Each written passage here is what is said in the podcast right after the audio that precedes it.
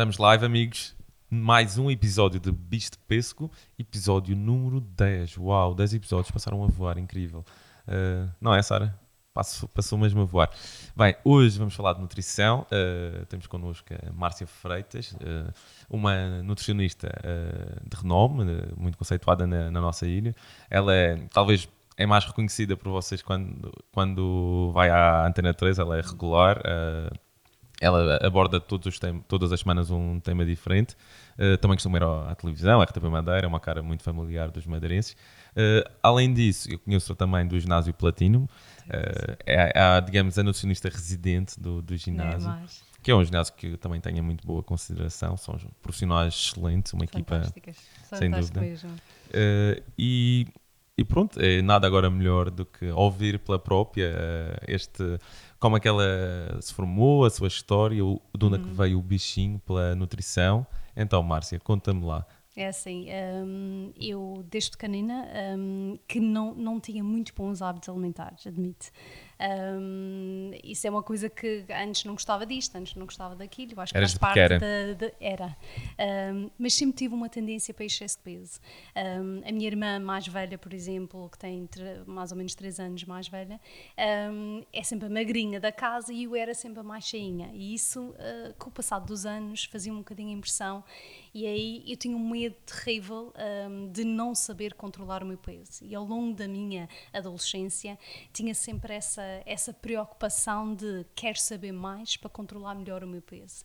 Depois surgiu um dia que os meus pais compraram um livro até uns livros, que umas enciclopédias, que tinha um, como curar certas patologias da forma mais natural possível. Uh, eu, nessa altura, um, eu, eu, eu, nasci cá na Madeira, mas uh, emigrei para a África do Sul, onde fiz toda a minha escola primária e a minha escola secundária toda lá. Um, e depois voltaste para cá com que idade? Cá, com 19 anos e fui para a faculdade. Mas foi... se calhar a tua, a tua língua primária pode-se dizer que é o inglês. Neste caso foi o inglês. E como é que foi voltar assim e estudar agora tudo em português? Muito difícil, muito difícil. Eu, por exemplo, quando eles compraram esse tais livros, estava em português, porque eles, eles são portugueses, e eu tive que traduzir um a um cada palavra para conseguir ter uma boa leitura daquele, daquele livro. Pois é. Mas tinha tanto interesse nesse livro que arrisquei e deixa-me lá traduzir isto tudo. E a paixão começou por aí. E comecei cada revista que eu tinha, um, eu ia ver, a nutrição saltava, saltava realmente realçavam mais e comecei a ganhar essa, essa paixão.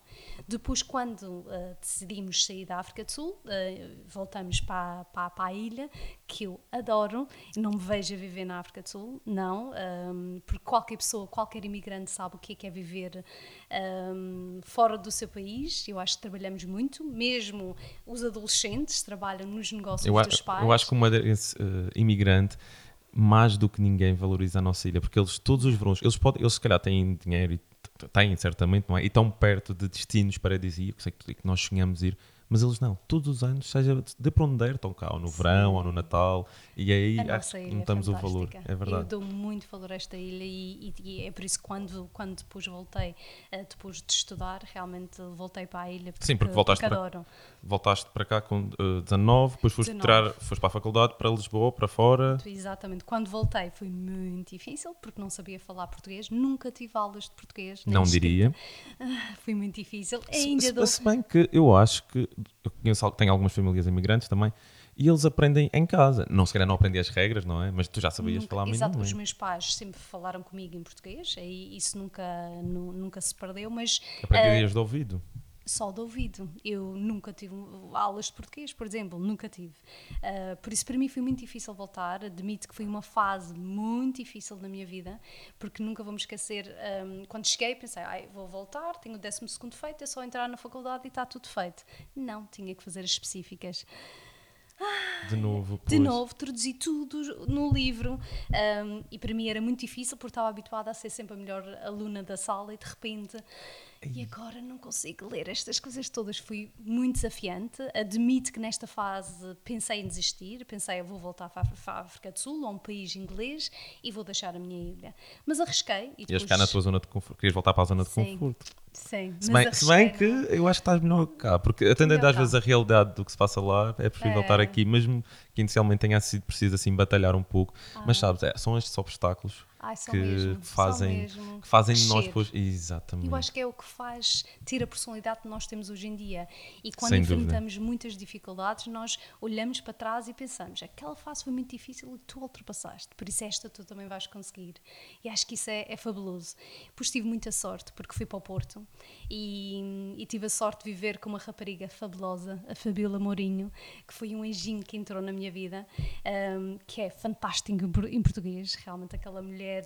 Ela, então, escreve. vocês faziam, faziam aulas, ela dava-te aulas privadas? Não é aulas privadas, mas quando eu não conseguia perceber as coisas, ela traduzia-me e ela, como odiava inglês, eu traduzia, porque os livros, felizmente, os livros na faculdade eh, são todos em inglês. A maior parte do conhecimento está. tudo. Isso, é uma grande vantagem para ti. Grande vantagem, mas no meu primeiro ano, como eu, eu quando ia para as frequências, pois não conseguia ler muito bem as, as, As ah, perguntas. as perguntas. O enunciado. Era terrível. Quando era aqueles exames práticos, fantástico. Eu tinha notas altíssimas. Quando era pus para ler, era um bocadinho mais complicado. Por isso admito que o meu primeiro ano foi difícil. Passei a tudo, mas foi muito, muito difícil. Eu tenho, eu tenho aqui só uma curiosidade, que eu tenho, eu tenho um problema que é, eu, eu, portanto, eu falo em, sou nativo em português e falo minimamente inglês, apesar de nunca ter tido, estado numa academia. Mas sempre que eu falo inglês, eu primeiro penso em português. A minha questão para ti é, Engraçado. tu quando falas em, em português, pensas primeiro em inglês? Antes sim, agora como já se passou alguns anos, já não. Já agora sou uma mistura dos dois, que, que agora Ou eu às vezes, uma vozinha tanto em português como em inglês? quando eu raciocino, por exemplo, quando eu estou ah, nos meus pensamentos, penso em, em- em inglês. Quando no meu dia a dia já penso em português, mas antes não.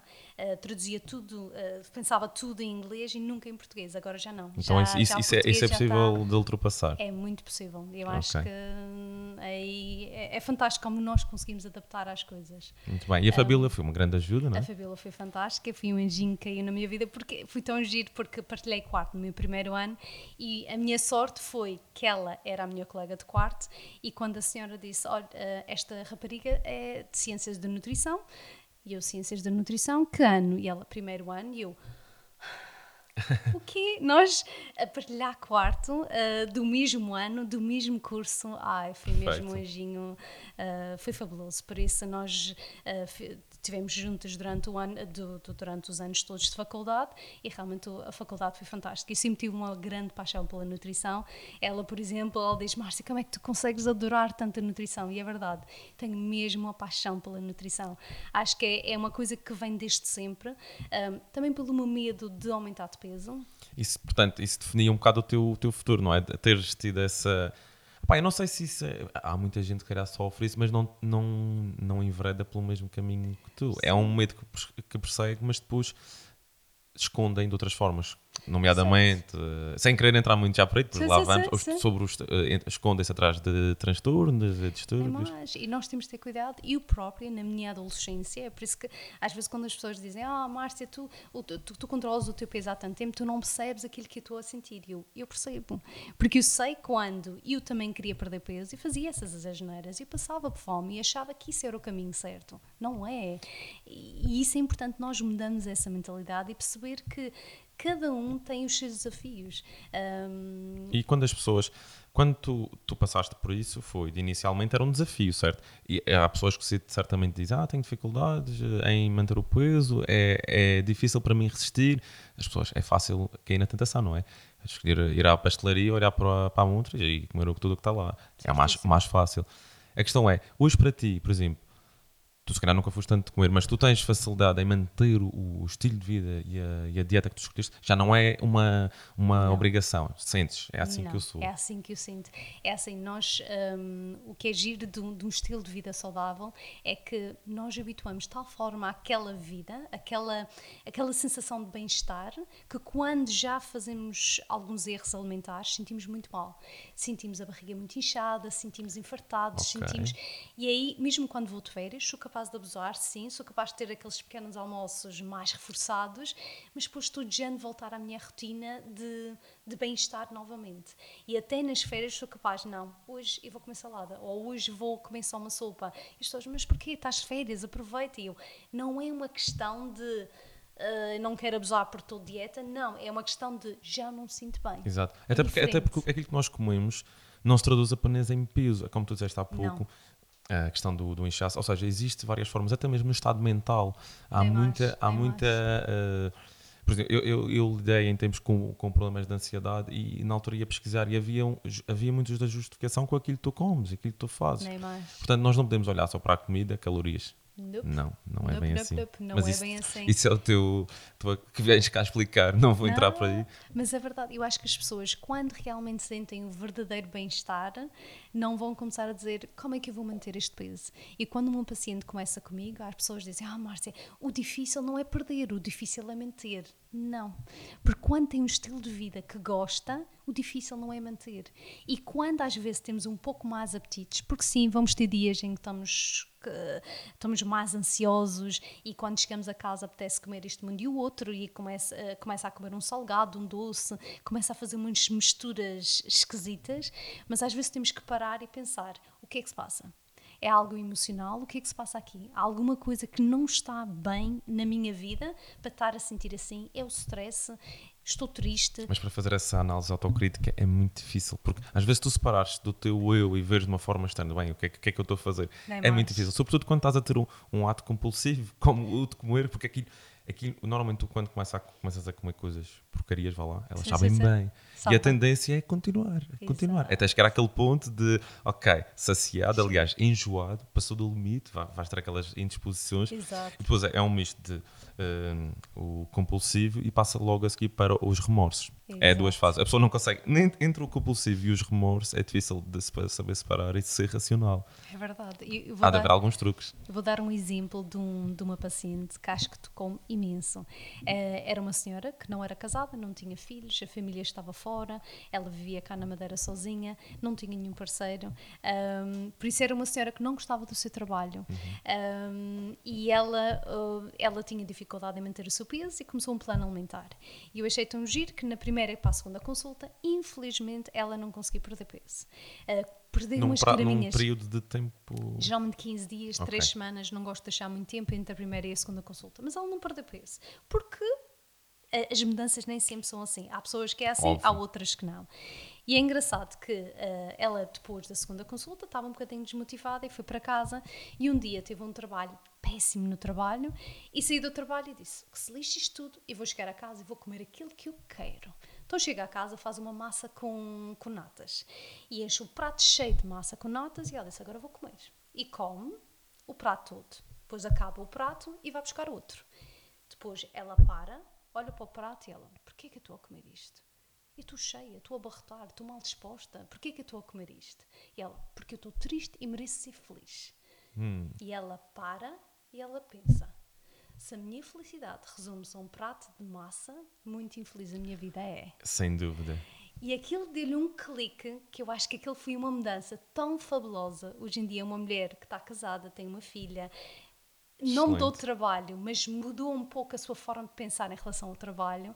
E às vezes foi um pouco isso, como está a dizer, às vezes é difícil nós paramos e pensamos porque estamos a comer, mas naquele momento ela sentiu a minha, o meu problema aqui é as emoções. O meu problema é que muitos pilares da minha vida não estão bem. Muitas vezes os problemas são hormonais e nós não ligamos a isso. Nomeadamente aí, ela se calhar podia estar sobre um. Ela podia não estar, até nem estar a perder peso muitas vezes por causa da hormona do stress. Nem mais. E às vezes as pessoas, as pessoas olham para o peso. É, nós falamos disto no último episódio. O peso, ou seja, a gramagem, aquilo que aparece na balança, é muito eh, redutor porque tens de ver a compulsão corporal, não é? Nem mais, nem mais. Claro que tu fazes essas análises na tua, na, nas tuas consultas. Temos que fazer isso, temos que ver as medidas. Há pessoas que às vezes não perdem peso, mas perdem volume. Uh, e depois também temos que ver análises para ver se temos resistência à insulina, porque se uma pessoa que tem resistência à insulina não perde peso com tanta facilidade. É verdade. Ou, ou que tem alterações hormonais, como realmente está a dizer, entre outras coisas, problemas intestinais. Que estás a dizer, sim. um, mas é importante ver o nosso corpo como um todo. Nós não somos só aquilo que comemos, nós somos aquilo que comemos, absorvemos, respiramos, tocamos, sentimos. Por isso, esses fatores todos têm que ser trabalhados. Não podemos só tratar, ah, eu agora tu, e depois temos que fazer exercício também. Uh, não, é não, não posso só, ok, agora tu ter cuidado com a alimentação, tudo tem que funcionar. Geralmente funciona, não vou estar a dizer que não. Mas todos os outros pilares também têm que ser corrigidos para ter esse verdadeiro resultado a longo prazo. mais sustentável, exatamente a longo prazo. Se as pessoas agarrarem-se apenas ao pilhar da, da, da, da nutrição, da alimentação, porque de facto há pessoas e tu, agora vais às redes sociais e é só o pessoal a partilhar comida saudável. Sim, a, questão sim, é, sim. a questão é que está fora das fotos, aquilo que nós não vemos, que não sabemos o que é que eles comem, que às vezes vamos ver o físico, o físico e está igual. Mas pronto, há pessoas que se agarram muito a isso. Só que depois a dieta também, esse, esse, estilo de vida dura muito pouco tempo, porque é uma moda. Certíssimo. E a não questão é, eles não trabalharam os outros pilares. O lado psicológico, o exercício, tudo isso tem que se complementar, tem senão... E tem que criar uma boa relação com a comida. Uh, eu falo disto porque antes era não posso comer, não posso comer, e depois quanto mais nós pensamos para não comer, é, é quanto mais... Mas é, é, é estás a pensar exatamente, Exato. se tu dizes não, não, não, Estás Exato. a pensar nisso. É como, eu dou sempre o exemplo na consulta, é como um elefante cor-de-rosa. Se eu disser, não pense no elefante cor-de-rosa, não pense. Se, se, alguém me disser isso, eu estou a ver um elefante cor-de-rosa, o meu até tem asas. Não sei porque é que o meu tem asas e está a voar, mas pronto, o meu está. é todo criativo. Mas pronto. Mas é verdade, não pense naquilo que não quer, porque a sua mente não, não vai ouvir isso. Vai ouvir que, ok, eu quero é comer. Um, e é importante nós tentarmos abstrair um pouco disso e ver, só porque o vizinho ou a vizinha está a fazer isto, não necessariamente significa que eu tenho que fazer. O que é que me dá prazer? O que é que eu não posso tirar do meu plano alimentar? Eu preciso, numa primeira consulta, que a pessoa me diga isso. Márcia, não me, tires, não me tires o pão, porque isso, isso tira uma, um, vai desequilibrar a minha vida. Então, tem que me dizer, tem que me dizer, ok Márcia, eu, eu, eu, eu gosto do pão, mantém isso pelo menos. Outras coisas podes mudar, mas isso não. Eu tenho que ir aos poucos. Cada mudança para mim é preciosa. Por isso, está bem, tenho que manter o pão, vou manter. E depois vou dar outras, outras alternativas, outras receitas. Eu acho que nós, quando pensamos num plano, estamos a pensar em cozidos, grelhados, mais nada, sem tempero, sem. Não. Sim, as pessoas têm, têm assim um pano que às vezes é exagerado, porque há um mito que um, um plano de, de, alimentação é uma coisa deslavada, mas não. Mas não, não e até se achar que é, muita mudança tem que fazer na sua cozinha. Tem que aprender a cozinhar. As pessoas que... que se calhar têm maus hábitos, não é? Tem maus hábitos. E eu acho, tem, eu acho que a nutrição nos últimos tempos um, eh, tem, sido, eh, tem uma imagem muito restritiva, uma imagem de suplementos, uma imagem de não vou, não vou comer nada ou, eh, e, para, perder peso e pronto, e vou tomar este comprimido. Vou Mas de certa não. forma, o advento das redes sociais até ajudou a tornar esta, esta geração sim. mais informada. Sim, sim, porque as pessoas nem todas apenas olham para o que o outro está a comer e tentam replicar, mas há, há umas que questionam e tentam perceber. Ou seja, é, há, há, cada vez mais valor na tua profissão.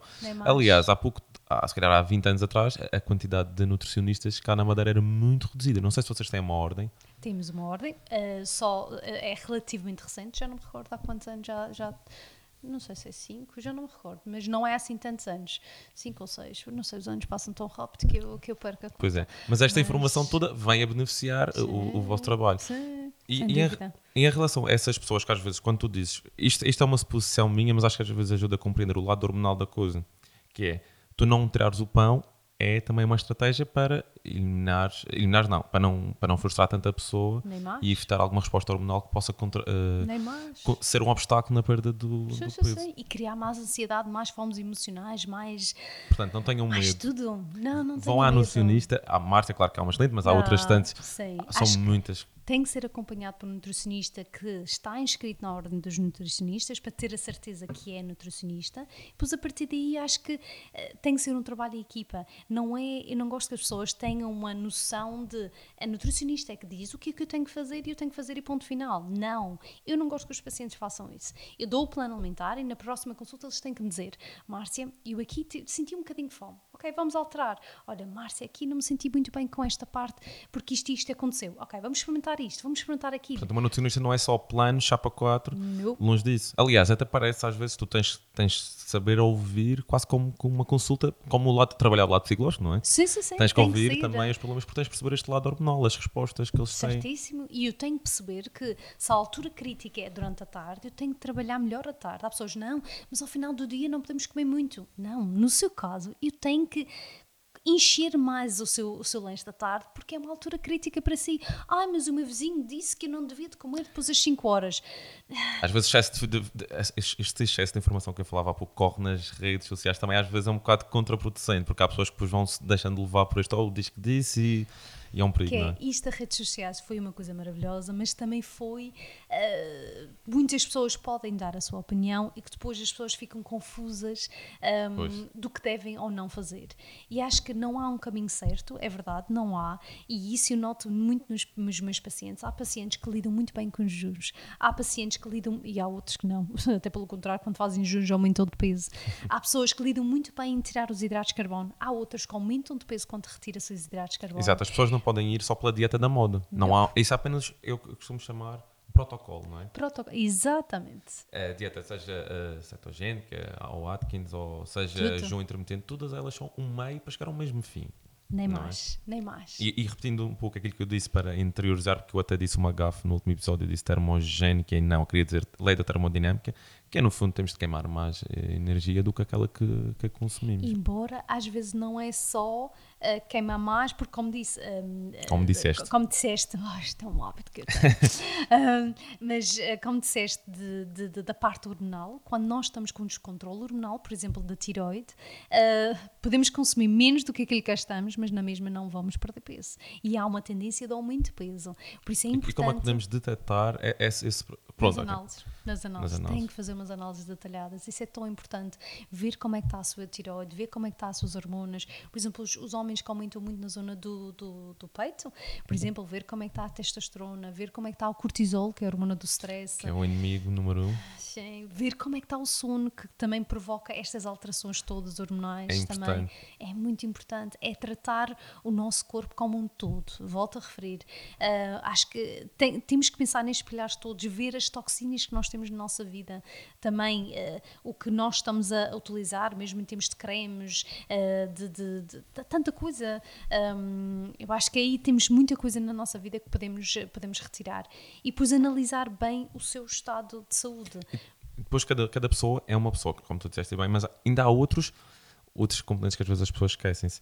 Que no teu caso também, tu mencionaste de início, que é a herança genética. Certo, Tu nasces com um código genético certo. e isso tens que ver com isso para a vida. Ou seja, tu escolheste um caminho baseado um pouco na tua condição genética. Ou seja, tens uma pro- tinhas uma propensão para, para engordar, ao contrário da, tua, da tua irmã. Sim, sim, sim. E isso, isso tem, tem a ver eh, com alguma questão do metabolismo, uh, tecido adiposo. Por exemplo, eu já cheguei a fazer os meus testes genéticos, porque pode-se fazer isso, pode-se ver os como, testes como é que se faz um, genéticos. te um É teste? Uhum. com a saliva, uh, depois aí enviamos para uma empresa de boa qualidade, tem que ser uma empresa boa. Faz ideia de quanto é que depois- custa um teste? Só por Sim, curiosidade. Sim, 300 e poucos. Uh, E que tipo de informação é que obtém? É assim, conseguimos ver, por exemplo, no meu caso, eu consegui- cheguei à conclusão que tenho genes obesogénicos, por isso ainda bem que sou nutrici- nutricionista hoje Ah, pois. em dia. E isso explica se calhar muita coisa, porque as pessoas às vezes vão, Sim. vão, vão eh, esmiuçando, ah, vão tirando hipóteses. Ah, não, não é do que eu estou a comer, não é do stress, ou seja, pode ser essa questão. Pode, e é verdade que essas pessoas vão ter mais facilidade em aumentar de peso. Por isso é injusto. É, mas também, ok, há pessoas uma que herança. podem. É uma herança. Que não é só dos nossos pais, mas pode vir de quatro gerações para trás. Por isso, Pois. quatro a cinco gerações para trás. Por isso temos que culpar eh, não sei quantas gerações. A nossa bisavó, tudo isso. Por isso, eh, eu acho que hum, a genética é um peso que nós temos, mas também conseguimos contrariar. Eu não gosto quando a pessoa diz, ah, mas isto, a minha família é assim. Sim, não é uma desculpa para se deixarem acomodadas. Não vamos acomodar. Acho que podemos ter esse peso genético, mas não é tudo. Acho que pode fazer alguma coisa sobre isso e pode fazer algumas mudanças. Um, e tem que ser mais rigoroso do que outra pessoa. Outra pessoa pode comer um bolo todos os dias, no, uma pessoa com genes obesogénicos está fora de questão e tem que controlar muito bem os abusos o- que o faz. que é- eu acho que já entendi o que são os genes obesos, Obesogénicos. obesogénicos. Consegues descrever isso em melhor detalhe? Só Por para- exemplo, eh, o que é que acontece? Ele, ele indica se nós temos uma boa capacidade de armazenamento de gordura. E eu tenho uma excelente capacidade de armazenar gordura, fantástica. Eu estou para a guerra, estou fantástica. Pois, é E que se depois- calhar no tempo das cavernas era, eras, sobrevivias É, muito não melhor é? que os outros, conseguias Oh. guardar energia e calor, não é? vantagem, vantagem mesmo.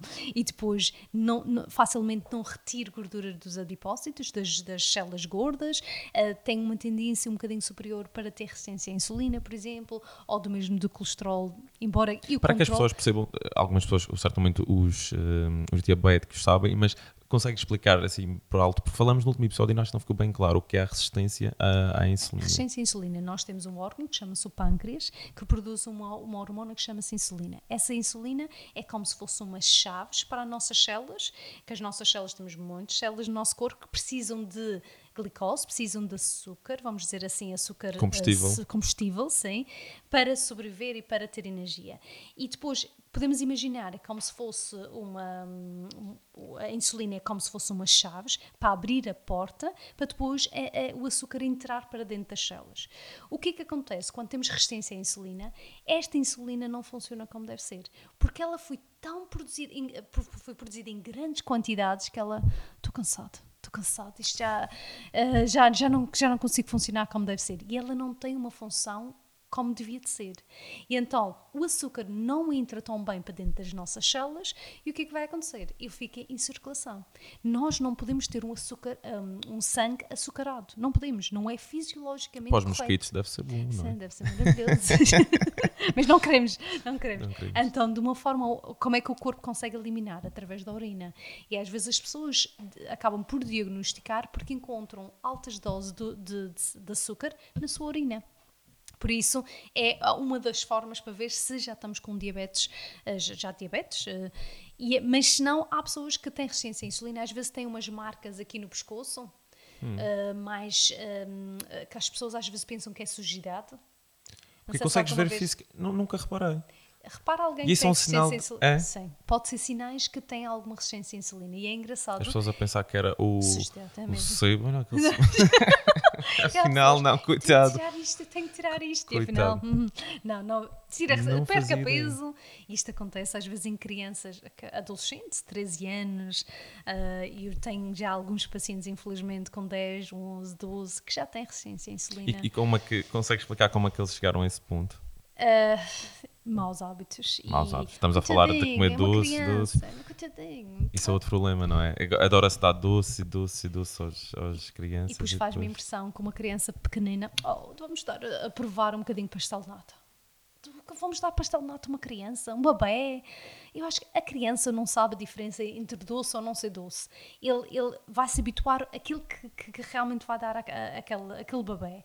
Não há necessidade de dar coitadinho, iogurte natural. Não, não gosta, não. Ele não sabe outro sabor. Temos que educar o nosso paladar para quando ele tem contacto com doce, talvez rejeitar um pouco. É verdade que pode evitar isto tudo e ele ainda querer comer o doce. Eu acho que nós, seres humanos, temos mais apetência para o doce. Não há hipótese. Temos um paladar apurado para o doce. Isso vai acontecer sempre. Até o, leite materno é um pouco mais adocicado, ah, que é maravilhoso, ah, é um alimento maravilhoso para a criança, mas é mais adocicado. Por isso, ah, mas faz parte. Eu não estou a dizer que não podemos comer doces, mas podemos optar por doces naturais nos alimentos, como a batata doce, como temos a, a fruta. Fruta, claro. E temos o nosso doce que podemos comer uma, ou se uma pessoa não engorda com facilidade, duas vezes por semana. Não tem que ser uma pessoa radical e retira o doce da sua alimentação. Não, não tem que ser. Eu acho que, é por isso que há pessoas quando começam as consultas dizem ah Márcia, eu hoje abusei porque tinha que despedir da- da- destas coisas todas. E eu, não, não tenho que despedir nada porque ainda vai ter que vai fazer isso tudo. Pois vai, há espaço, Vai. há espaço sempre. Posso. E, e depois, às vezes, quando as pessoas estão num convívio, ai, Márcia, eu vou comer isto, mas amanhã volto à rotina. Eu, não há problema, fique descansado. É importante nós sabermos ahm, fazer muito bem as coisas, mas também saber desligar. As pessoas às vezes encaram isto como está no exército. Está no É, exército. Parece que está na É- tropa. É mesmo. Não é, não, é, tropa. É um estilo de vida. E não pode deixar de fazer os seus convívios, os seus, as suas festas, só por também estar a fazer isso.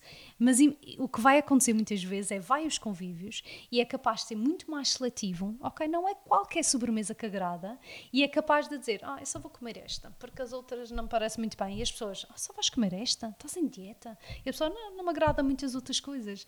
E há pessoas que vos vão dizer, ah, está a ficar cada vez mais esquisito. Não é ficar cada vez mais esquisito, é ser seletivo e ter personalidade naquilo que vai comer. Às vezes, mas às vezes também, eu agora eu vou também puxar um pedacinho a brasa à minha sardinha, mas também porque acho que vem a época de Natal e faz sentido, vamos passar muito tempo em família. E o que é que acontece? Culturalmente, uhum. os nossos pais, os nossos tios, os nossos avós, é tudo uma fartura. As mesas, então agora no Natal é uma fartura. E depois é parece que é ofensivo não comer aquelas coisas. E normalmente as receitas não são tão cuidadosas, os ingredientes são saborosos, sim, mas não, não são às vezes são das fontes duvidosas ou quer que seja. uh, óleos, óleos assim manhosos, gorduras que são saborosas de facto, mas não são as melhores, as mais recomendáveis. Hum. Uh, e pronto, é difícil às vezes, porque é como tu dizes, estavas a dizer assim que é, se tu, se tu fazes, dizes que não queres, ah, esquisito, ah, tipo, quero, não sei o quê. Ou seja, é difícil. Eu adotei durante um ano e meio, quase dois anos ali, um, um certo regime, um certo cuidado.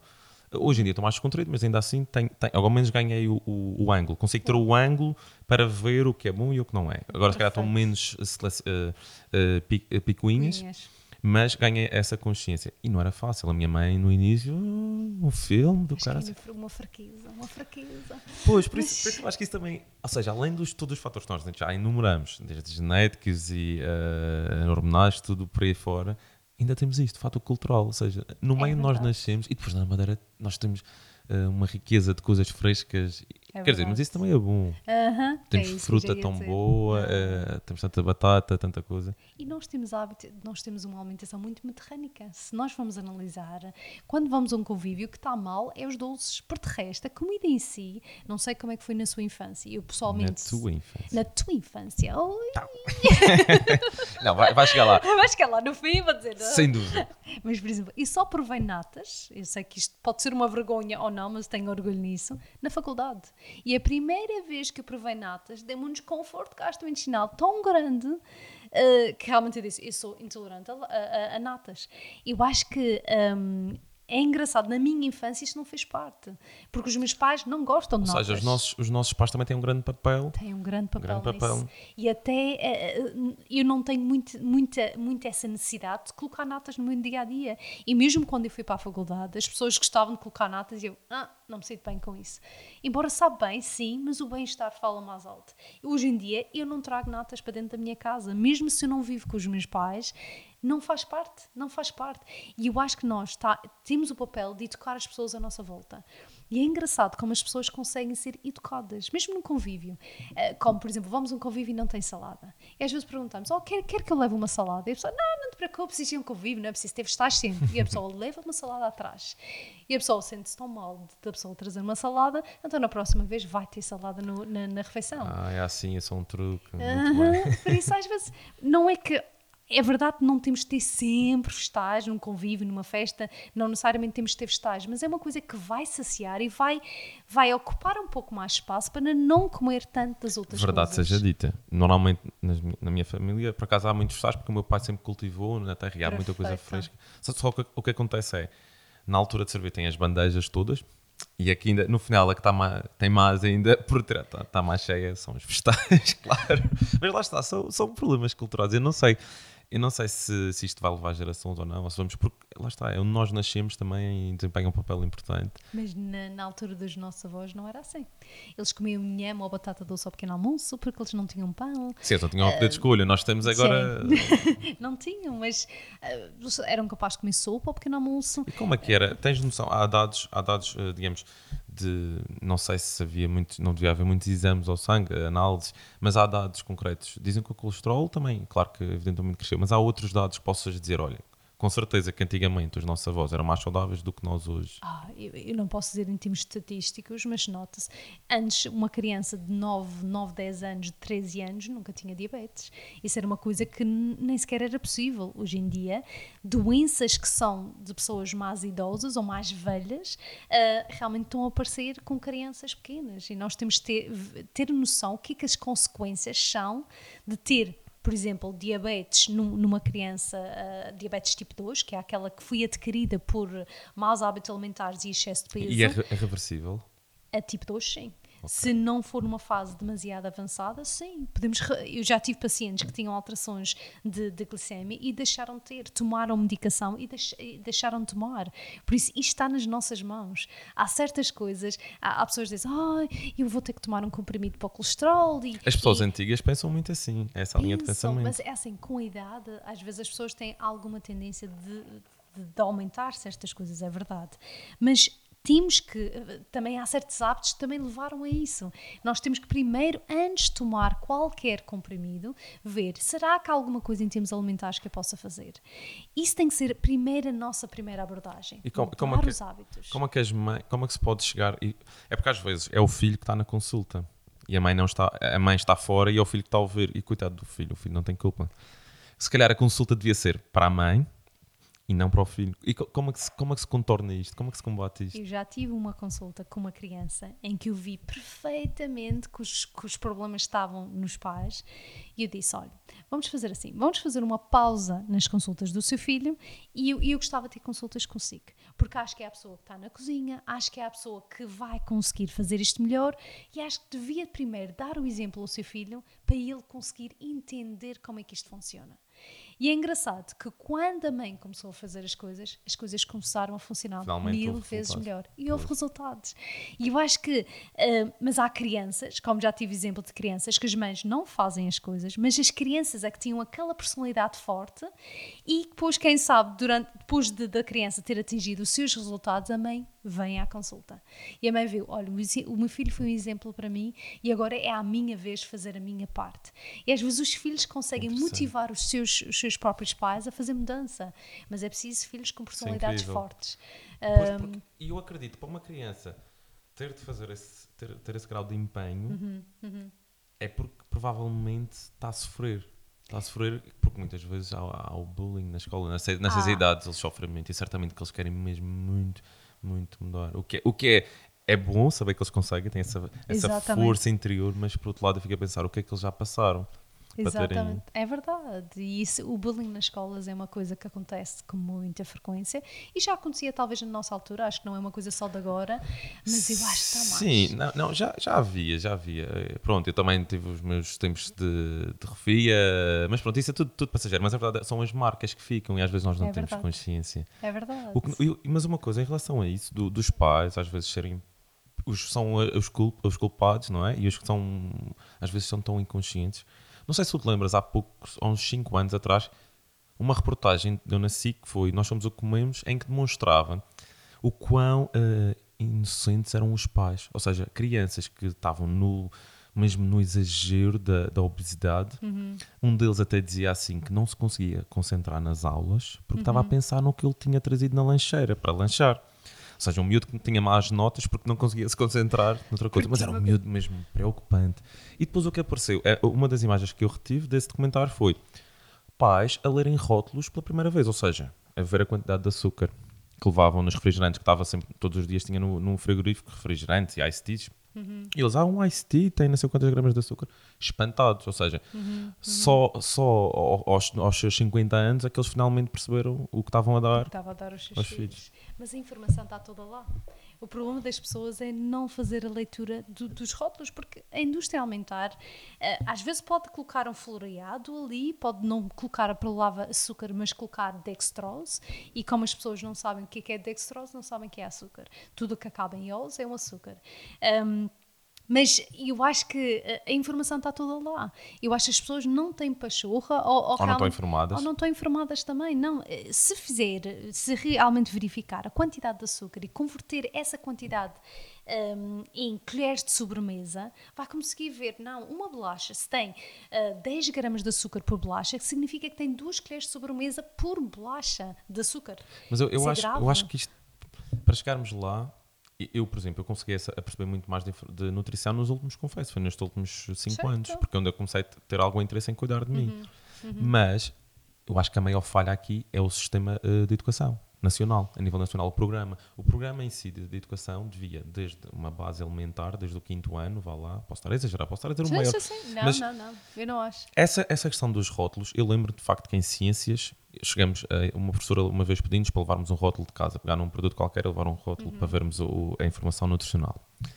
Mas fui, eu não me lembro que ilações é que eu terei de- dessa leitura. E nunca mais tocamos nesse assunto. Ou seja, em 12 anos de ensino obrigatório, eu tive, eu, eu li uma vez um rótulo. Eu acho que é pouco. Sim, sim, E sim. acho que é por aí que, se calhar, muitas vezes temos que entrar mais na prevenção, não é, não é eh, na reação, é, é antes, antes do mal acontecer. E, e- e se estes miúdos, é verdade que os pais, se calhar já não vamos a tempo de, de atuar, não é? Sim, sim, sim. Eu acho que vamos a tempo. Se são novos, ainda, ainda vamos a tempo. Eu acho que qualquer pessoa também consegue ser eh, educada. Mas, eh, mas também eu acho que devíamos ter, por exemplo, no, na nossa primária ou secundária, devíamos ter aulas de cozinha. Há muitas pessoas que não sabem cozinhar, mas aulas de cozinha um bocadinho mais criativa. Para as pessoas não acharem, ah, este plano, este plano de alimentar é aborrecido, ah, a cozinha saudável é aborrecida. Não necessariamente. é? Sim, sim, sim. Tem E sempre no- alternativas. No meu próximo ano é uma coisa que eu quero muito introduzir nas minhas consultas, é realmente algo muito detalhado em relação às ementas, para as pessoas conseguir ter essa, essa facilidade. Ahm, por isso, isso no próximo ano prometo fazer isso pa- para os meus pacientes, porque é, é uma falha. E mesmo para as crianças, eu acho que elas têm que saber cozinhar. É Claro que os pais têm medo das facas, disto, daquilo, mas conseguimos dar a volta à situação. Eles têm que ganhar um gosto para fazer uma, uma sopa, para, para fazer os pratos. Não é quando vão para a faculdade que vão aprender. Eu passei um pouco por isso e, acho que os pais realmente têm que deixar o filho crescer, a- a- a florescer, não é? Ai, eu acho daqueles master, junior masterchefs. Ai, eu acho aquele lindo. Eu às vezes penso, oh, meu Deus, aquela criança de 9 anos. Mas às vezes fazem cozinhar." comida demasiado boa, daquela que não, tu- que não recomendas nos teus planos. Sim, mas Olha, há há pouco estavas a falar na- naquelas dextrose e, e outras su- sucra- sucralose. Diz-me uma coisa, um, um mito ou não, mas é uma curiosidade que eu tenho. Cola zero. O que é que tens a dizer sobre a cola zero? É assim, os adoçantes, hum, eu não sou muito apologista de colocar adoçantes em grandes quantidades na nossa vida. Continua a ser um- algo químico. hum, por isso, sim, se os efeitos secundários a longo, te- a longo prazo uh, são Long term, não é? O inglês. Exato. Mas eu acho que, que sempre conseguimos optar por elementos que a nossa bisavó consumiu, é melhor. Por isso, bom tinha, tinha Coca-Cola? Não tinha. Tinha Coca-Cola Light? Não tinha. Mas Claro, para um aficionado de Coca-Cola, entre escolher a normal, a regular e, o, e, a, e a zero, É assim, eu tenho que ser honesta. Quando eu como certas coisas, como por exemplo quando eu vou ao sushi, que eu adoro sushi, ou se como uma pizza, eu associo uma Coca-Cola. Era aí que eu queria chegar. Que eu também, eu, Eu- não gosto de, eu não tenho refrigerantes em casa. Tanto é que eu não só te ofereci água, que é outra coisa que eu tenho. Mas em certas refeições, o hambúrguer ou uma coisa assim mais. Combina bem. Mas também não é uma coisa do dia a dia. E tu vais pela cola zero? Eu vou pela zero. Mas não é que é mais saudável. Ah, mas como eu já sei que já estou a abusar ali, eu reduzo um bocadinho no. Sim, é uma questão. de Estás a-. Estávamos a falar em, em termos de ingestão calórica, ou seja, número Só. de calorias para reduzir. Só. Para não não beberes é- calorias e comer, comer calorias e não Exatamente. beber calorias. Mas eu sei que aquilo é um mal terrível, terrível que eu estou a fazer, mas como a frequência é tão reduzida, hum, ok, não é grave. Mas como há certas pessoas que fazem, oh, eh, eu quero perder peso, então Coca-Cola Zero não tem açúcar, então eu vou beber a, a- a quantidade que eu quiser. Não. Não. Acho que aí estamos a fazer um mal terrível. Tudo muito bem, tem excesso de adoçante, não sabemos o efeito que isso tem no nosso apetite. É, é tão rec- e é tão recente, se calhar que ainda não há estudos, também provas para Há, há muitos estudos até que já estão a ver as consequências do, do, do- dos adoçantes, mas eu acho que aí temos que, eh, eh, quando, como eu digo, é um químico e é engraçado, depois dos adoçantes te- serem introduzidos, as pessoas começaram a aumentar de peso. Por isso, será que é porque, ah, isto tem metade do açúcar, porque tem um bocadinho de, de, de, hum, adoçante e um bocadinho de, de açúcar, e, e são capazes de comer o dobro da, da, da quantidade. Por isso, eu não sei até que ponto que isto do diet, do magro e do, do light, realmente foi vantajoso, porque as pessoas, ah, isto é light, então eu posso comer o pacote todo. Ah, isto é isto, eu posso comer isto tudo e mais um bocadinho. Não. E às vezes a diferença é mínima. Hum, às vezes não tem assim uma diferença tão significativa para reduzir, para, para comer o dobro ou, ou três vezes a quantidade que supostamente ia comer. Pois. E, e uma coisa, eh, em relação às gorduras, aquelas pessoas têm medo das gorduras e compram os produtos, não aqueles que não têm açúcar, mas aqueles fat free e, e light. O que, o que é que tu tens a dizer? Porque eu- tenho uma, eu tenho uma opinião, embora não seja altamente fundamentada, porque eu não sou, formada na área, Mas eu acho que as gorduras, pelo contrário, devem ser consumidas. Devemos, eu acho que não, não devemos rotular nenhum um, nutriente como mau. Como, por exemplo, há pessoas que ah, esses hidratos de carbono são maus porque provocam aumento de peso. Na dose certa até pode equilibrar bem a sua glicemia, pode equilibrar bem o seu apetite. As gorduras, na mesma coisa, são algo super saciante que demoram mais tempo a ser digeridas, por isso é interessante colocar na nossa alimentação. É por isso que eu gosto de colocar, quando, por exemplo, quando uma pessoa faz uma sandes, colocar um fiozinho de azeite. Ah, mas é uma gordura é mais calórica. É verdade, mas não faz mal. E eu sei que vai aguentar um bocadinho mais, mais horas sem apetecer comer alguma coisa. E, e, e, como falamos na resistência à insulina, também o controle da nossa glicemia é importante. E para conseguir ter um controle da nossa glicemia, em todas as refeições nós devíamos ter uma gordura, uma proteína e uma fibra, para depois equilibrar, claro que em quase todas as refeições, um, para equilibrar essa tal glicemia, para depois não ter muita necessidade para comer doce. Houve, que isso é houve um importante. estigma, enquanto eh, eh, essas são eh, os, os lípidos, são no fundo a- gordura, As as pessoas assumem. "Ah, gordura, gordura para engordar, gordura que engorda. Mas os hidratos de é carbono é a mais engordam, por isso. engorda. A, diferença da gordura é é a densidade calórica. Porque sim, em- é em menor, em menor gramagem tem uma densidade calórica quatro vezes também- superior, se não tenho erro. Exatamente. Neste caso, ah, hum, eu acho que aí depois acaba por, por saciar mais e isso depois a caloria fica, hum, fica um bocadinho abafado. Por isso acho que não podemos novamente só olhar para as calorias, mas ver como é que se sente em termos de saciedade. Por exemplo, há pessoas que são capazes de associar uma fruta com uma bolacha ou uma fruta com fruto seco e ver qual é a diferença quando associa com uma bolacha e quando associa um fruto seco. E há pessoas que dizem que realmente quando eu associo a um fruto seco eu fico mais saciada. Ah, mas é uma gordura e é calórico. É verdade. Mas quanto tempo é que aguentou sem, sem, sem apetecer comer outro, outro alimento? Olha, realmente aguentei 3 horas. Fantástico! Então está a sua resposta. Não olhe só para calorias. Olhe para a saciedade, olhe para, para ver se tem menos necessidade para o doce. E eu geralmente às vezes dou, um, em certas fases do plano, quando a pessoa diz ah, Márcia, tenho muito apetite para o doce e não estou a conseguir controlar. Aí eu aumento bastante nas gorduras e nas proteínas porque ajuda-me a controlar isso do doce. Por isso Uma aí nessa... Yeah. E aí notamos que depois aí eu corto um bocadinho nos hidratos de carbono nessa fase e quando a pessoa já diz, olha Márcia, já não tenho apetites para o doce, então eu volto outra vez a colocar um bocadinho mais hidratos, porque quem sabe o corpo já tem um bocadinho mais equilíbrio e eu já consigo equilibrar um bocadinho melhor o plano alimentar. Por isso, a mesma pessoa pode ter vários planos alimentares ao longo da mudança. Há pessoas, por exemplo, logo após o Natal, ficam com uma necessidade de comer doces, porque eh, nós, para criarmos um hábito, às vezes pre- precisamos pelo, pelo menos vi- eh, 21 dias. Até o ideal é para esse hábito de estar bem enraizado, precisamos de 60 dias. Mas para. Eh, para, hum, Para, para te habituar, não é? Para reverter o processo, tudo é muito mais rápido. É. é 7 dias. Por isso está 7 dias a abusar nos doces. E vai ter muita dificuldade Dá. em voltar à rotina. Portanto, isto não é, apesar de ser Natal, não há carta branca. Não há carta branca. É Dois isso- dias, três dias. Eu gosto, por exemplo, nos meus pacientes, eu digo 20, 24, 25, 26, depois faço os outros bem. Controlem-se. Depois, exato. Depois, no dia, dia, 30, e- dia 30, 31, 1, está bem, 3 dias. Depois faz bem outra vez. E até quando eu tenho alguns pacientes que têm mesmo muita dificuldade em voltar à rotina, eu faço um plano uf, choque.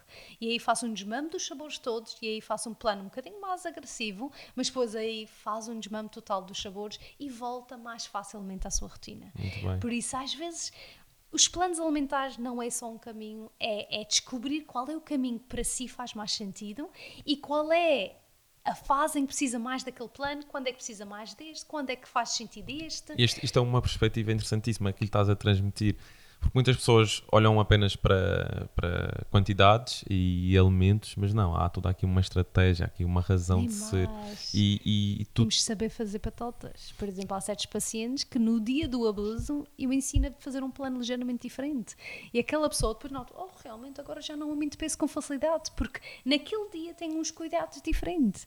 Porque eu sei que eu vou abusar um bocadinho mais naquele dia. E tu também, não, não te pouco serve, estás a cortar também ao- Não, isso ao, porque ao, eu sei que eles vão paciente. fazer. Por isso. Pois. Mas vale ires, fico- eh, ires na onda, não é? Nem mais, tem que ser. É a e eu gosto coisa. que o paciente diga: Olha, Márcia, vou fazer isto, isto, isto. Qual é as estratégias? Nós não devemos fechar os olhos aos desafios. Nós devemos enfrentá-los e ver quais as soluções que vamos encontrar para dar a volta a esses desafios. Isso para mim é o mais importante. Não é eu não posso comer doce, eu não posso comer batata frita. Há coisas que eu não tiro na minha Tudo o que são alimentação. imposições negativas normalmente também tem um reflexo eh, em nós, uma repercussão negativa. Não, só andes mal, sabes? Sabes? Portanto, é, é O que tomar eu essa... noto em certos pacientes é quando eu dou, as pessoas, ah, mas eu não apeteceu fazer um abuso. Eu, mas tem direito, já está há três semanas sem fazer um abuso. mas eu não me apeteceu. E eu, mas tem de fazer. E as pessoas, não, mas a sério, Márcia, não quero. E eu, é Já viram, não é assim tão mal seguir um plano. Portanto, vão com a Márcia e sigam um plano. E às vezes há pessoas que aceleram muito no fim do plano. Eh, E, e aí às vezes perdem peso com mais, mais facilidade. E eu agora tenho que comer mais. E a pessoa, não, mas já não consigo comer mais. E eu tenho que fazer um esforço, não vamos perder mais peso. E eu, eu às vezes digo, "Ai, quem diria que eu ia obrigar a comer nesta fase? e a pessoa, sim, eu também não, não pensava que isto ia acontecer. Porque também tens, certamente, algumas clientes que é o reverso. Trans- falamos de transtornos eh, ou distúrbios alimentares. Não sei se a Madeira tem, tem muito isso, eh, se, lidas com algum. Claro, sem entrar em grande que detalhe. aí, quando é, quando é o transtornos alimentares, eu gosto que a psicologia também tem um, um trabalho muito importante aí. E eu aí, o que eu posso fazer é ver se a alimentação consegue, por exemplo, colocar as proteínas, colocar as gorduras, fazer planos diferentes para ver se realmente é um distúrbio alimentar ou se é um mau equilíbrio da sua glicemia ou do seu dia alimentar. Mas quando eu vejo que hum, hum, não é só da má combinação dos alimentos, aí tem que ser a psico- a psicologia a atuar. E a pessoa tem que aprender técnicas, o tal mindfulness, para saber. hum, a estar mais atenta àquilo que está a fazer, porque às vezes há pessoas, é, é como tive uma, uma paciente que ela disse, olha Márcia, eu, eu tinha uma tablete de chocolate antes do meu marido chegar e comi ela toda. E depois eu disse, ah, e qual era o sabor? Ela, eu, tinha avelange, não tinha... Ela, Ela nem teve tempo para reparar. eu acho que comi aquilo tão rápido. Acreditas que eu não sei eh, realmente como era o chocolate? Ela nem sequer deixava de reter na boca. Ela só tinha medo de outra pessoa. Ela tinha vergonha de comer aquele chocolate À frente de alguém. à frente de alguém. Então ela comeu aquilo tão rápido, nem sequer teve prazer. E depois, se ela deixasse pelo menos dois ou três quadradinhos de reter na boca, ela talvez não ia comer a tablete toda. Não Ou seja, é? Mas- ela, ela pode mentir aos outros, mas ela, eh, ela não consegue. E depois, depois não consegue mentir na balança, porque vai se refletir na Também balança. tem isso. Por isso, mais tarde ou mais cedo, vamos conseguir ver no nosso corpo. Mas é normal nós termos fases mais complicadas. É, a nossa vida é feita de alto e baixo. E, eu tenho certos pacientes que, ahm, que, que eu felizmente tenho uma taxa de sucesso muito, muito grande. Tenho muita sorte nos pacientes que eu tenho, porque são Excelente. pacientes compradores e, e- e isso para mim eh, realiza-me bastante. Mas há fases que eu digo, não, esta fase na sua vida, ou se, ou se teve uma perda do, do familiar, A considerar todos esses fatores. temos que considerar, eu digo, vamos só manter o peso. Ah, mas vou manter o peso durante, eh, durante três meses? Sim, vai manter o peso durante estes três meses. Deixa esta fase passar. Acho que isso é importante, nós temos a noção do que é que estamos a passar eh, na nossa vida. Acho que hum, há momentos em que podemos ser maravilhosos, certinhos e, e com aquele foco, e há momentos em que não. Ok, Isso é de uma preciso sensibilidade tremenda, é sério. Eu acho que, se calhar, é daí que também tens, tens os resultados que tu tens e a- a- o reconhecimento que tu tens. É Mas por teres essa. ser, porque eu sei que comigo é igual. Por exemplo, nesta fase, eh, por exemplo, admito que estou a passar uma fase de, de algum stress, porque estou- vou realizar uma mudança no próximo ano, uma bem. mudança que não posso partilhar, mas que no dia 27 de, de, de, de dezembro já vou com- começar a desembrulhar Muito bem, um uma mudança profissional. profissional, sim, Muito vai bem, estamos maravilhosa. curiosos. Oh, e no dia bom. 1 já vai ser divulgado o que é que realmente é. Esfregar as mãos. isso. Para quem não te está a ver, vamos esfregar as mãos. Mas por estar a passar por um momento de, de alguma, de algum stress, Também admito, tá- estás a notar alguma resposta, respostas tô, diferentes ao que tu estás a tô, consumir. eh, E isso, e eu sei que não posso ser demasiado exigente agora Mas tu tens essa fase. informação, és autoconsciente ao ponto de se perceber. O problema é depois formar as pessoas para que elas tenham esse Mas tipo de resposta. eu acho que nós temos que aceitar que somos humanos. Nós não temos que ser perfeitos. E é normal, às vezes, ok, está bem, não, não, não colocar demasiado coisas em cima de si, porque já estás a fazer isto, isto e isto, que já é maravilhoso. Demasiado no prato, não é? Exatamente, por demasiado no prato nos dois sentidos. Por isso, Exatamente. eh, e é verdade. E nestas fases de maior stress, nós temos de ter outros escapes.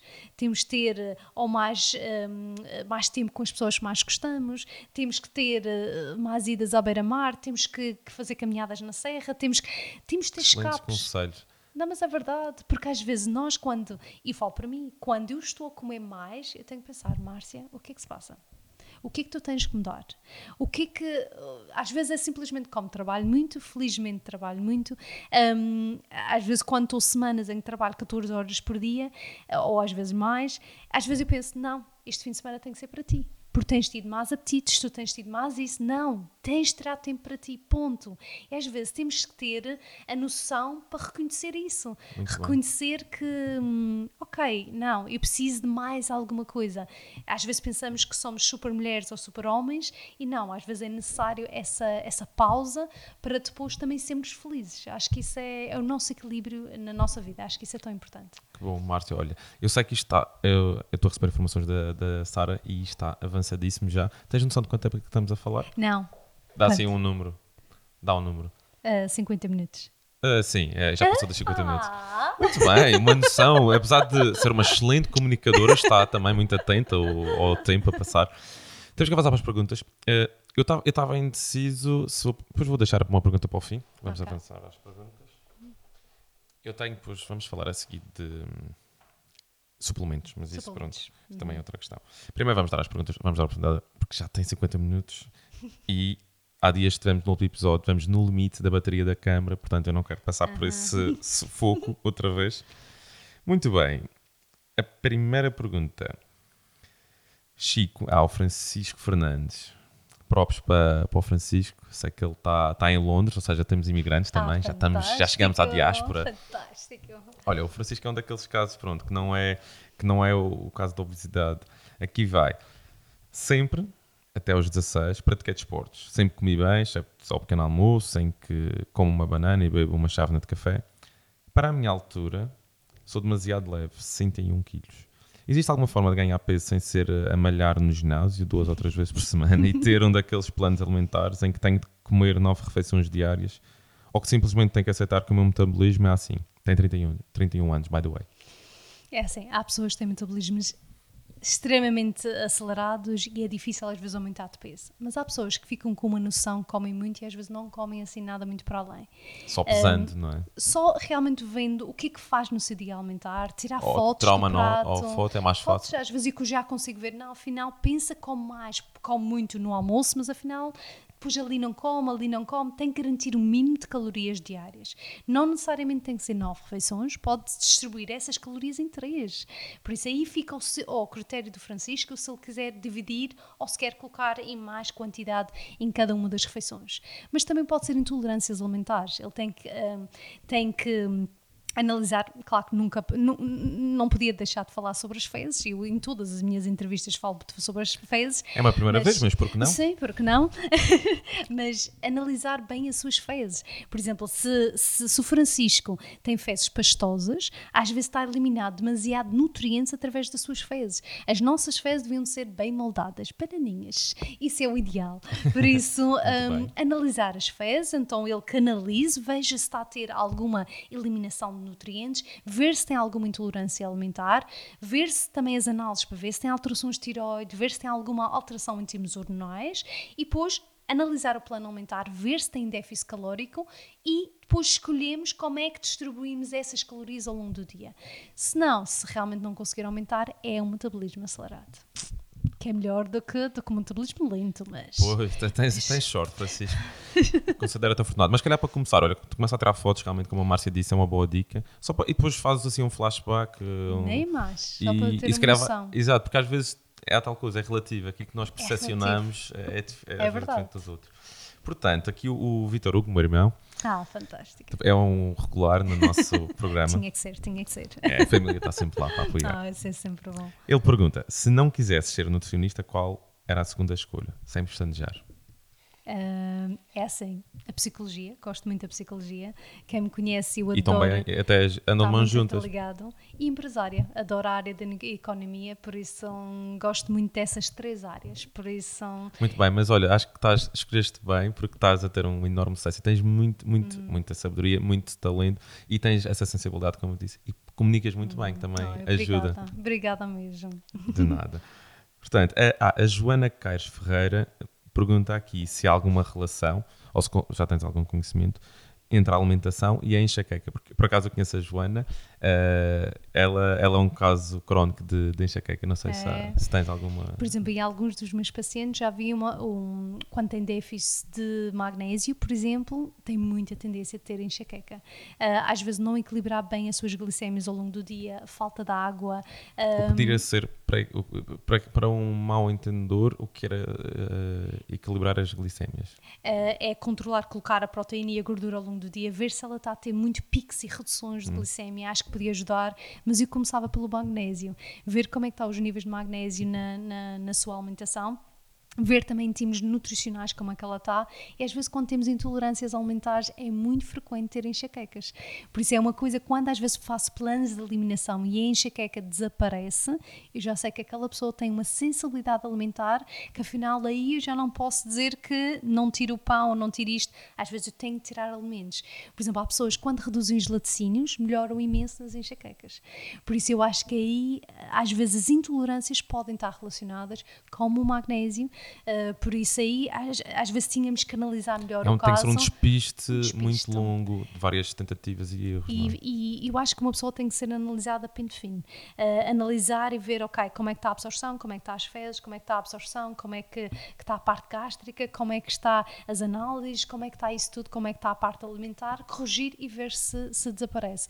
Mas é engraçado, quando faço os meus planos alimentares, muitas pessoas que têm enxaquecas referem sentir uh, que realmente já não é tão frequente, mesmo as mulheres que têm enxaquecas durante o período, às vezes como a, a, nutrição também consegue equilibrar melhor as nossas hormonas e conseguem ter menos TPM, por exemplo, conseguem ter um período mais regular e têm tendência de às vezes reduzir também as enxaquecas, mesmo nessa fase, que às vezes é uma fase crítica para as mulheres. Muito bem, Joana, uh, espero que tenha sido esclarecedor, certamente foi. uh, há de haver. Eu sei que a Joana já batalhou muito, portanto, acho que ela já tentou mil e uma coisas, mas há sempre algo para aprender com pessoas profissionais diferentes, há sempre opiniões diferentes. Mas ela tem que fazer uma, umas análises bem detalhadas para ver o que é que se passa aí. E as intolerâncias pode ser um caminho também. Poderá ser. Se ainda não o viste, vá lá verificar hum, essas exatamente. questões.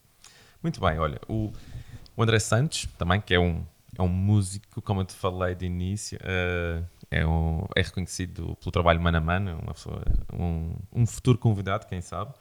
Uh, pergunta: Marketing ou realidade? Quão nocivo e viciante é o açúcar? Ok, já tocamos um bocado nisto, mas. É mesmo o açúcar é um vício e nós sabemos isso. Quanto mais comemos, mais queremos. É impressionante.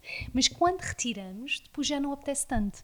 Por isso é como, como uh, eu não sou viciada no álcool porque não aprecio muito o paladar do, do, do, álcool, mas há pessoas que quanto mais bebem, mais querem. Parece que sentimos a necessidade porque o açúcar relaxa. Um, ele ajuda a aumentar a produção de serotonina, que é aquela hormona de bem-estar. E como nós estamos tão estressados no nosso dia a dia, às vezes precisamos desse tal relaxamento. É por isso quando estamos estressados apetece o doce, apetece o hidrato, não apetece o ovo, não apetece estágio, não, apetece uma coisa doce, porque está esse tal relaxamento. Por isso pode ser viciante. Pois, um, isso é sem dúvida. Mas o exercício também tem um efeito semelhante. É. Isso, às vezes endorfina, a, não é? É endorfinas, exatamente. Tudo, tudo isto é explicado por uh, hormonas, não é? Por, é mesmo, por isso. Há resposta para tudo. Às vezes não, não, aí a parte da serotonina não, mas aí o exercício já vai, já vai eh, melhorar nesse processo, por isso... Estávamos aqui a falar num ponto. Eu, eu, o, sei que o André tem, tem outra pergunta, uh, mas tu tocaste num ponto que é o álcool. Portanto, o álcool também é carboidratos. Outra questão, portanto, estamos aqui à beira do Natal, mais excessos que efeito tem o álcool, por exemplo, num plano alimentar ou, ou assim, digamos, no, no é organismo? Muito significativo. Muito significativo. Um licor pode rondar entre 100 a 150 quilocalorias. Só para ter noção, um pãozinho tem 140 uh, quilocalorias. Por isso um licor, portanto, um copinho. Um copinho, um shotzinho. Já lá foi um pãozinho. Claro que não tem é nada a ver em termos. pãozinho. não tem nada a ver em termos nutricionais, não se pode comparar. Claro. Mas se a pessoa calorias quer ter vazias. Calorias vazias, exatamente. Um copo de vinho tem, por exemplo, 130, 140 também quilocalorias, um, por isso as esponjas podem ir até 300 quilocalorias, às vezes é o mesmo valor calórico do que um bolo, por exemplo, por isso elas são muito significativas. E o que eu noto é que muitas pessoas ficam muito inchadas com as bebidas alcoólicas, fazem muita retenção de líquidos depois de beber um, álcool e isso também reflete um bocadinho no peso. Por isso, tudo com peso e medida. Claro que o ideal era para as mulheres era uma cerveja diária ou um copo de vinho vinho diário, desde que não tenha nenhuma contraindicação um, de saúde. Um, E para os homens são duas cervejas ou dois copos de vinho. Por isso, É dose recomendável? sim. Oh, não é recomendável. Não é recomendado. Aceitável. É aceitável, exatamente. Por isso, deixe não, não, mas há certas pessoas que querem perder peso, se, se têm problemas de saúde, aí não vamos por aí, não vai estar a colocar isso diariamente. Não, estamos a falar só um dia de festa. Não vamos, não, é melhor não dizer isto, Se- porque senão o pessoal todos os dias, todos os dias está ali. depois fica alcoólico, o problema é maior. Culpa Pior, da é, Márcia. pior é a emenda com o soneto. Portanto, olha, o, o André Santos coloca também outra pergunta. Fez muito bem, várias perguntas. Façam várias perguntas. Têm curiosidades, porque não? Interessa Muito participar. Pergunta: o glúten contribui, contribui para a inflamação do intestino e outras irritações que se manifestam, mesmo em indivíduos que não diagnosticados com a doença celíaca? Uhum. É assim, uh, ultimamente tenho trabalhado muito essa parte e é incrível os resultados que conseguimos uh, ter. Por exemplo, essas pessoas com as enxaquecas, quando eu tiro o glúten, têm resultados fantásticos. Uh, por isso, não é só por ser celíaca uh, que nós. Um, não, também não concordo toda a gente devia tirar o, o, o pão, mas infelizmente hoje em dia o pão está a ser produzido em massa e para produzir o trigo, às vezes eles, eles colocam um, um pesticida um, que depois uh, vai estar presente na nossa alimentação constantemente, uh, que é uma pena. E não sabemos se este efeito do glúten é mesmo do glúten ou se é deste pesticida, porque é engraçado, quando uma pessoa come trigo uh, de casa, que plantou em casa, não tem esse efeito. Por isso, Sim, as pessoas antigamente ninguém era intolerante ao glúten. E, no entanto, a, a, a nossa alimentação era sobretudo baseada a. tinha algum pão.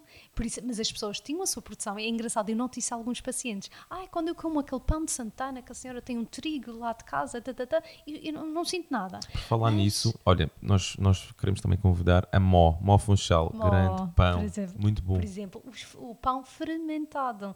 Por exemplo, ah, hoje em dia nas padarias não, não fermentam o pão. Ah, por acaso quero falar com o senhor. Mas ah, não fermentam Quero falar esse... com, com o da Mó? Sim, por, por acaso é, é, é um pão de boa Já qualidade. provaste? Não provei. O de batata é ótimo. São todos, eles fazem várias misturas, mas Por de acaso é já, já tenho alguns pacientes que fazem. Eu faço o meu próprio pão em casa. Ah, muito bem. Ah, como eu também, eu sofro E onde, é imenso e onde é alergias. compras fari- qual é a farinha que usas? Eu faço farinhas, por exemplo, faço com aveia, faço com farinha de amêndoa, faço com os ovos, com bananas, aí vou fazendo as minhas, as Uhum. minhas receitas, mas como eu sofro de muitas alergias, eu, por exemplo, também retiro um pouco o glúten porque ajuda-me nas minhas alergias. Na minha adolescência, eu era uma constipada quase a 100%. Hum. E quando fui ao disse, olha, tu tens alergias e tens que viver com isso. Ah, e agora aprendi a gerir um pouco as minhas alergias com a alimentação. E aí eu Muito bem. vejo que não é só ah, a moda do sem glúten e tirar os laticínios, não, eu própria senti isso na pele e eu não tenho que retirar sempre, eu consigo ir a um convívio e consumir, mas eu sei que as minhas alergias ficam piores.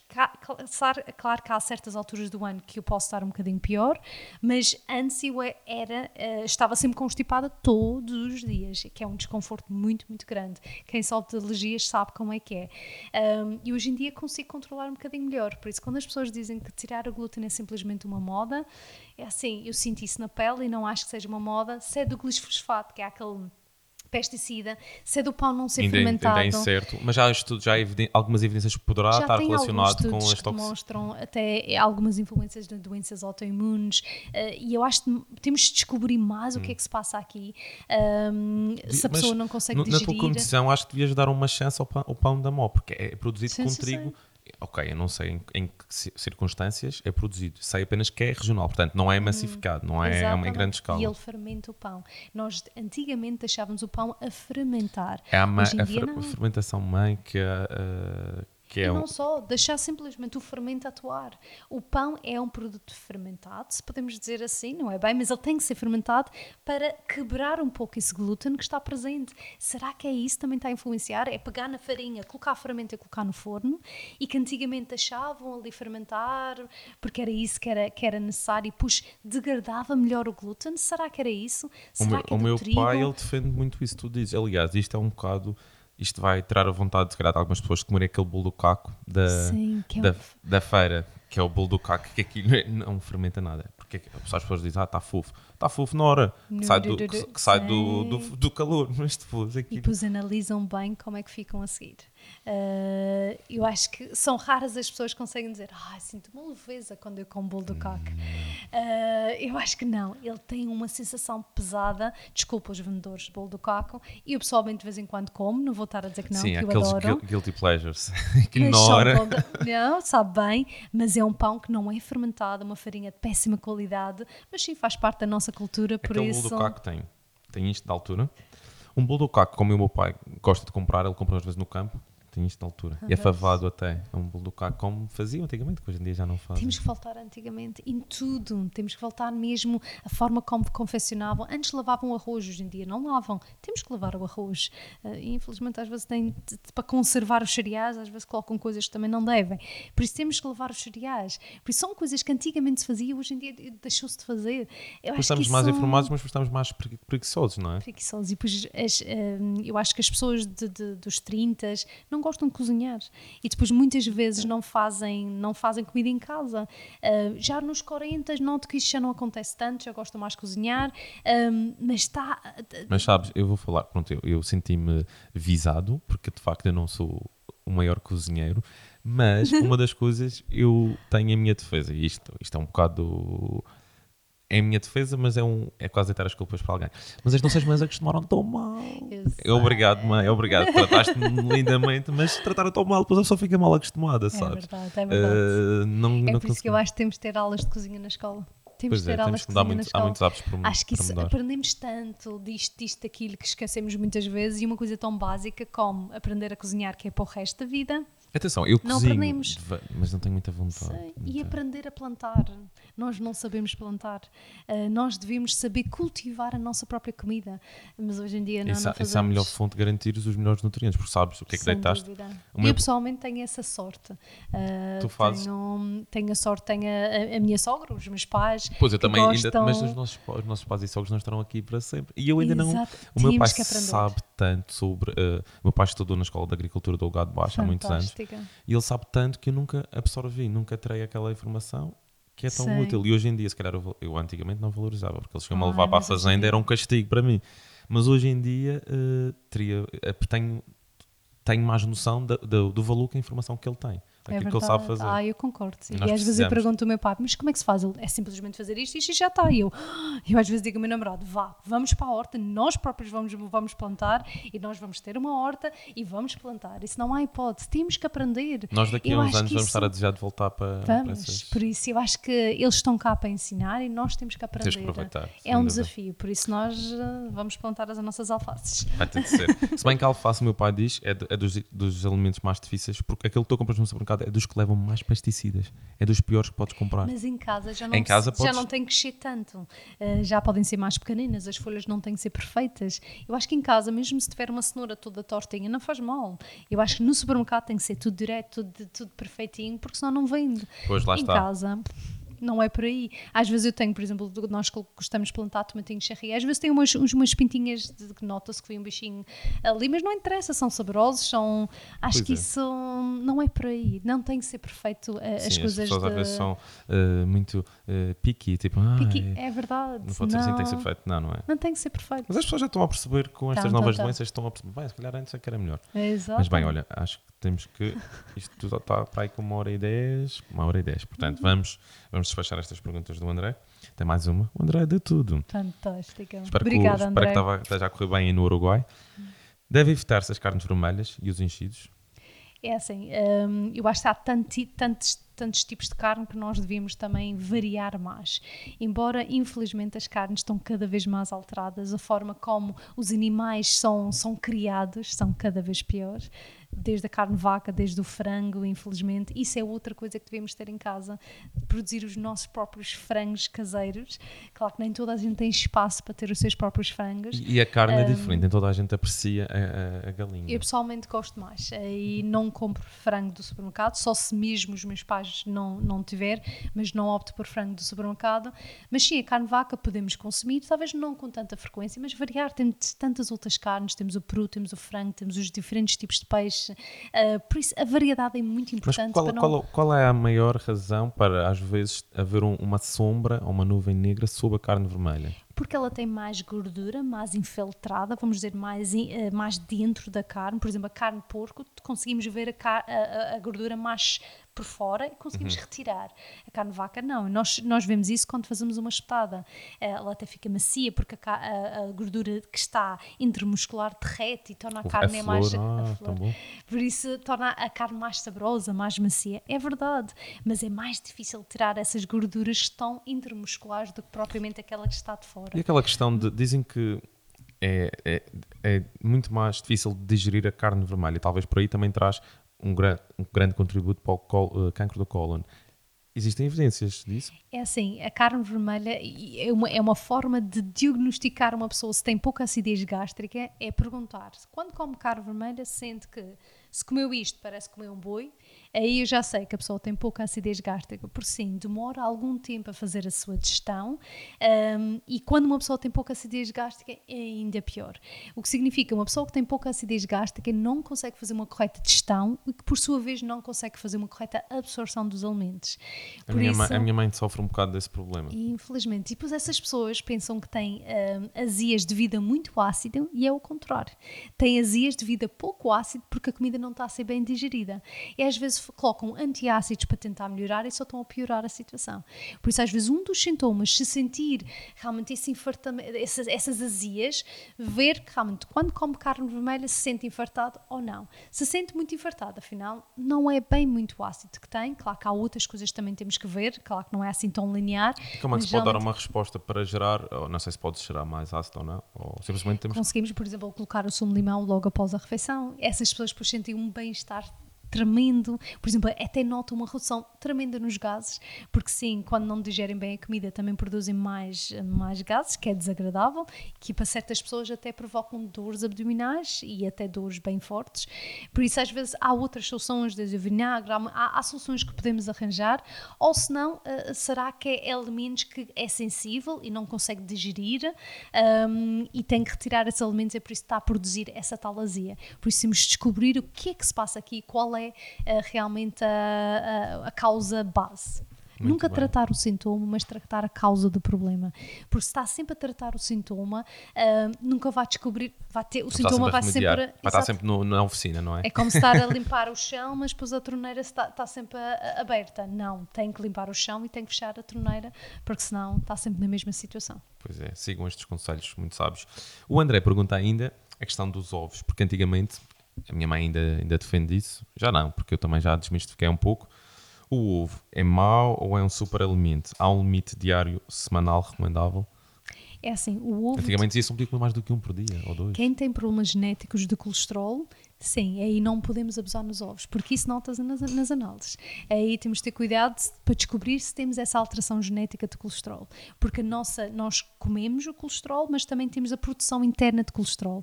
E as pessoas com alteração genética de colesterol, a produção interna não acaba por não se equilibrar, porque nós, nós geralmente quando comemos o colesterol e temos a produção interna, geralmente conseguimos equilibrar as duas coisas. Quem tem alterações genéticas de colesterol não consegue fazer esse reajuste. E essas pessoas eu não recomendo colocar muitos ovos na sua alimentação. Mas se não tem nenhum problema genético de colesterol, eu geralmente nas minhas consultas o que eu faço é comer só por um ovo por dia e não faço mais do que isso. E, quando a pessoa diz, olha, eu sempre tive colesterol alto, eu nem sequer coloco um ovo por dia. Aí eu vou, um, vou espaçando mais, uh, mais a introdução dos ovos. E depois eu, eu, analiso sempre nas análises o que é que foi a consequência. E aí podemos aumentar. Eu tenho pessoas que fazem duas ovos por dia e não há consequências nenhumas, até pelo contrário, estão mais saciadas, o peso mais controlado, não houve, até reduziram o colesterol nas análises. É por isso que isto tudo tem que tem que experimentar, tem que ver, tem que ver a parte genética, se realmente tem essa alteração, se sabe que não tem essa alteração. Então pode introduzir diariamente, pode introduzir dois, mas sempre avaliando as consequências de, de, de, de dessa, dessa mudança. Nunca fazer, ai, agora pode comer três ovos por dia. Não, depende do seu organismo e, e ver qual é a sua reação a esse mesmo colesterol. Portanto, começar e depois uh, e reavaliar. É começar e reavaliar. Parar, durante um, fazer durante um tempo, reavaliar e Exatamente. fazer ajustes. E há pessoas que não toleram bem a clara do ovo uh, e, e, sentem também desconforto gastrointestinal com a clara do ovo. Por isso, essas pessoas não vou dizer para colocar um ovo diariamente. Ou sentem que pioram as alergias quando têm ovo na sua alimentação. Por isso, acho que estas situações não é tudo linear. Ah, eu posso, eu não posso. Temos que analisar o todo para perceber o que é que eu sinto. Um, eu, por exemplo, eu coloco um ovo diariamente na minha alimentação e eu baixei o meu colesterol, por exemplo. Uh, por isso eu não tenho essa alteração. Existem evidências científicas que estão, estão a dizer ao contrário do que se dizia antigamente, mas lá está cada caso é um... Mas eu acho que tem a ver com as alterações genéticas de colesterol, porque verificaram quando essas pessoas comem mais ovos, aumentam mais o colesterol. Por isso aí também temos que analisar uh, cada caso como um caso. Acho que nunca generalizar, acho que isso é, é um mal de Em todas as áreas. Aliás, o que tenho percebido aqui com todas as pessoas, vamos no décimo episódio e pessoas sempre de áreas diferentes e o, o que fica é isso, é nada é exato. Não... Nada é exato, é mesmo isso. É Temos mesmo... de ter sempre um grande, uma extensão de ponderações, não pode ser uma, duas, não. Há várias. E há algumas ponderações que nós ainda nem sabemos que é preciso ponderar. Certo, Portanto, é não há respostas para tudo, mas estamos, é estamos a bom caminho. E depois os alimentos vão, vão alterar tanto no ao longo dos anos que eu acredito. Estamos a ver muitas mutações genéticas. Muito, oh, e mas, isso pronto. acredito. Isso seria, isso seria, seria um outro grande assunto que levaria um mais uma hora. Desafio. Vai ser um grande desafio. Olha, Márcia, foi uma conversa tão boa, tão muito, esclarecedora. Muito tu tens imenso jeito. Tu devias estar aqui, devias estar deste lado, tens muito jeito para comunicar obrigada mesmo pelo convite. Ah, muito, ora, essa. Obrigada. Eh, eu é que agradeço teres vindo. Foi, até para mim, em termos, a nível pessoal, gostei muito porque há, há muitas questões oh. que eu oh. tinha uh, e gosto sempre de ouvir uma opinião profissional. Uh, e olha, foi super esclarecedor, super informativo. Acho que as pessoas lá em casa também vão gostar. Uh, olha, eu quero, quero saber onde é que as pessoas podem te podem consultar? Onde é que estás a dar consultas? Assim, podem ir ao meu site uh, www.nutricionistamarciafreitas.com. Tem lá os locais, que é no Ginásio Platinum, na Mais Clinic e no, no, no Serviço Médico de Urgência. Um, e depois, como vai haver mudanças no próximo ano, aí vou atualizar de todas as mudanças que vou fazer, bem. mas podem ir ver o meu site e aí todas as mudanças vão estar qualquer lá. pessoa, imagina, uh, qualquer pessoa que não seja cliente do Platinum, mas se puder ir ao horário em que tu estás no Platinum, também pode marcar também lá pode. Mas gostava que uh, realmente aí não é só os, os, clientes do ginásio que podem ir, por isso sim, uhum. podem. Mas aí Algumas pessoas às vezes não sabem disso, por isso é, às vezes é importante uh, mais, informar. Mais.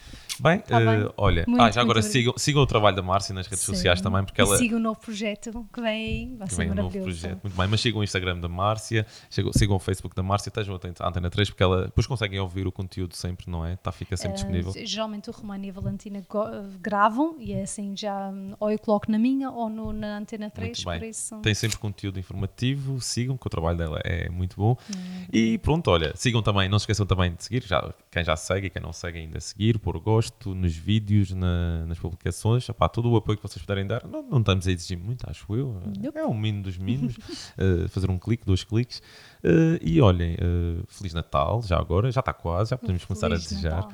E espero que tenham gostado e até ao próximo. Não, não.